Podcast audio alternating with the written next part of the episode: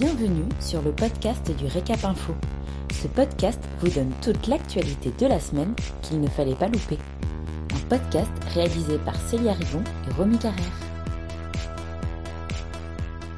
Vous écoutez l'essentiel de l'actualité de la semaine du 6 au 10 décembre 2021. Annulations en cascade, le secteur une nouvelle fois impacté par le contexte sanitaire. Décembre est le mois traditionnel des repas de fin d'année. Mais avec la reprise épidémique et l'inquiétude liée au variant Omicron, le secteur est de nouveau directement impacté par les annonces gouvernementales.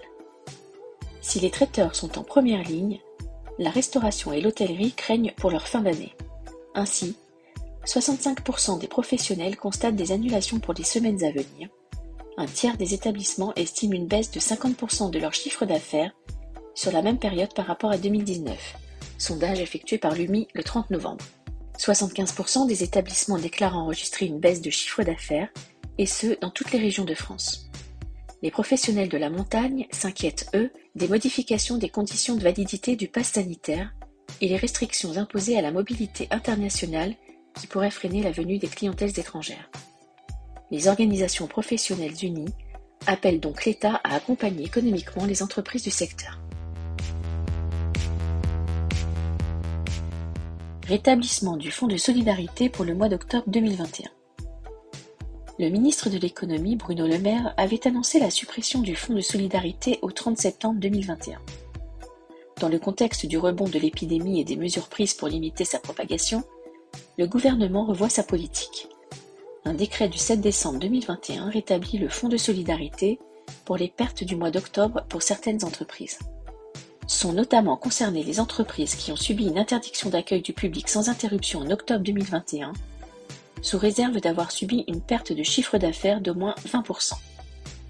Les entreprises des secteurs protégés, S1, dont font partie les cafés, hôtels, restaurants, sont éligibles sous réserve d'avoir subi une perte de chiffre d'affaires de 10%, d'avoir touché le fonds de solidarité au moins un mois entre janvier et mai, d'avoir réalisé 15% du chiffre d'affaires de référence, d'être domicilié dans un territoire soumis à l'état d'urgence sanitaire et ayant fait l'objet d'un confinement au couvre-feu pendant au moins 20 jours.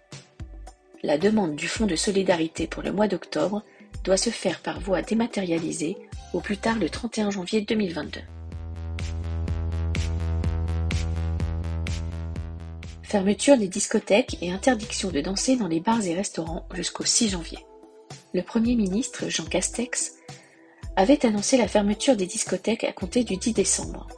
C'est désormais officiel avec la publication d'un décret du 7 décembre au journal officiel du 8 décembre. Le texte prévoit que les salles de danse relevant du type P, c'est-à-dire les discothèques, ne peuvent plus accueillir de public jusqu'au 6 janvier 2022 inclus. Les représentants des organisations professionnelles des discothèques, qui se plaignaient d'une différence de traitement avec les établissements qui accueillent des activités de danse, ont été entendus. En effet, cette interdiction s'applique jusqu'à la même date aux activités de danse que les restaurants et les dépits de poissons sont légalement autorisés à proposer. Merci pour votre écoute. Pour retrouver tous nos podcasts, rendez-vous sur notre site www.l'hôtellerie-restauration.fr dans la rubrique vidéo et podcasts.